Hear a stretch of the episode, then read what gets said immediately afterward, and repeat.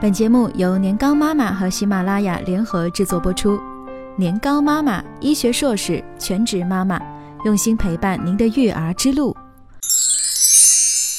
关于补钙和维生素 D，你必须知道的哪些事？补钙是中国家长们过不去的一道坎儿。小月龄的妈妈担心，我家宝贝啊，枕秃，睡觉不安稳，容易出汗，是缺钙吧？大月龄的妈妈也担心。宝宝 O 型腿长不高，肯定是缺钙吧？合着不管宝宝多大，生长发育有啥问题，都是缺钙给闹的。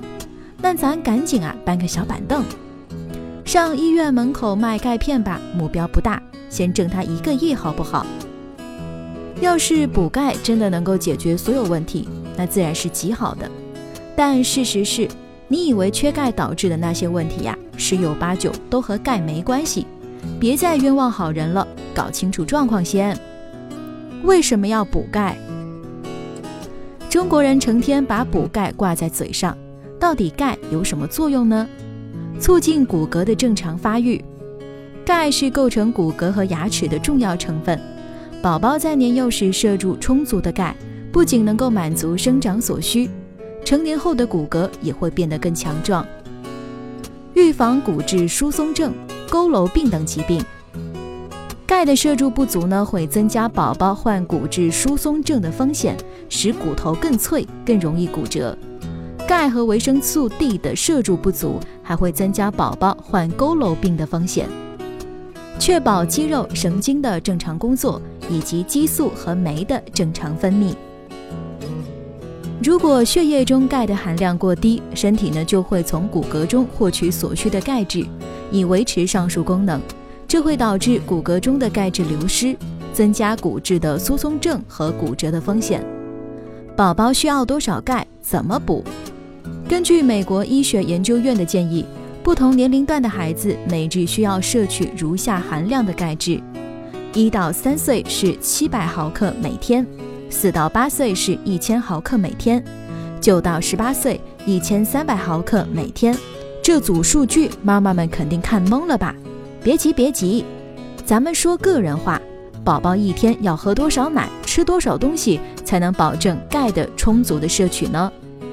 每日奶量要达标。我们都知道，奶是最好的钙质来源，包括母乳、配方奶粉、牛奶、酸奶、奶酪等。从宝宝出生起，只要一直保证喝奶的量，以配合服用维生素 D。就基本不用担心缺钙的问题。不同年龄的孩子一天需要喝多少奶呢？不同国家有不同的参考标准。根据最新版的《中国居民膳食指南》，一到两岁的宝宝每日的饮奶量为五百毫升，两到五岁的宝宝为三百到四百毫升，五岁以后啊不少于三百毫升。高妈要说的是。这个指南中的饮奶量呢，比美国的标准啊略低，比香港的标准略高。一岁之后的奶量呢，各家权威机构的建议略有不同，但也跟不同家庭的饮食习惯有关系，差不多就行了。每日饮奶量呢，能够达到六百毫升以上，就不用太担心缺钙的问题。另外，不管是添加辅食还是断母乳，都不等于断奶。让宝宝从小养成喝奶的好习惯，可是会让他受益终身的。除了牛奶，这些食物也能补钙的。如果宝宝不爱喝牛奶，或是有乳糖不耐受的问题，一喝牛奶就拉肚子，那么这些食物也是很好的钙质来源。首选当然是身为乳制品的酸奶和乳酪啦。此外，绿叶的蔬菜、西兰花、豆腐等也含有非常丰富的钙质。给妈妈们一个简单的换算的公式：一百五十毫升牛奶所含的钙等于六十毫升的酸奶，等于三十克全脂乳酪，等于二十七克奶粉，等于一百七十克豆腐，等于一百五十克的熟西兰花，等于六十克的鲑鱼罐头，等于五十克的沙丁鱼。特别提醒的是。过度饮用碳酸饮料、含咖啡因或酒精的饮料，都会干扰身体对钙的吸收和利用。宝宝最健康的饮料，永远只有水和牛奶。再聊聊钙的黄金搭档——维生素 D。是不是只要宝宝喝够奶，多吃富含钙的食物，就不用担心缺钙的问题了呢？未必，也许宝宝和钙满分之间还差了一个维生素 D 的距离。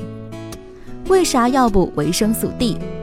维生素 D 对骨骼的发育非常关键，能帮助钙的吸收，预防佝偻病。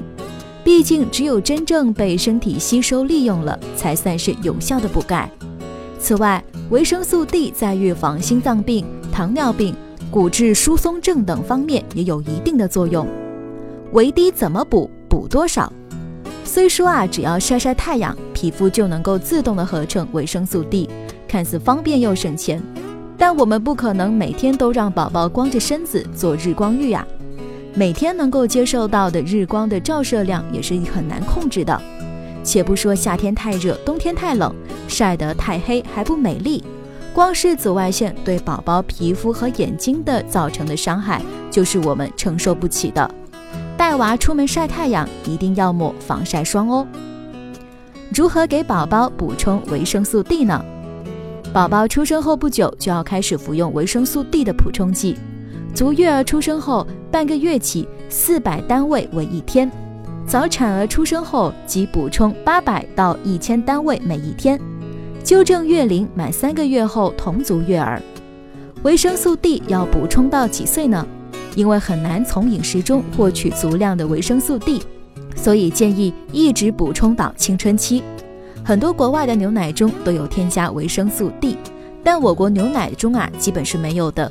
所以呢，建议家长们一直给孩子补充，不要怕麻烦哦。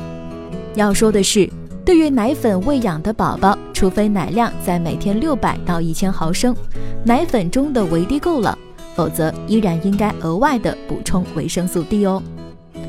中国妈妈里呢，十个里面有九个担心孩子缺钙，都是因为对补钙的不了解。其实要想让宝宝钙满分，一点都不难，只需做好这几点。保证饮奶量，保证补充维生素 D，外加均衡的饮食和适当的户外运动。学完今天的文章，相信你呀一定会是十里个里面唯一的不给宝宝盲目补钙的理智妈妈。更多精彩内容，欢迎关注公众微信号“年糕妈妈”。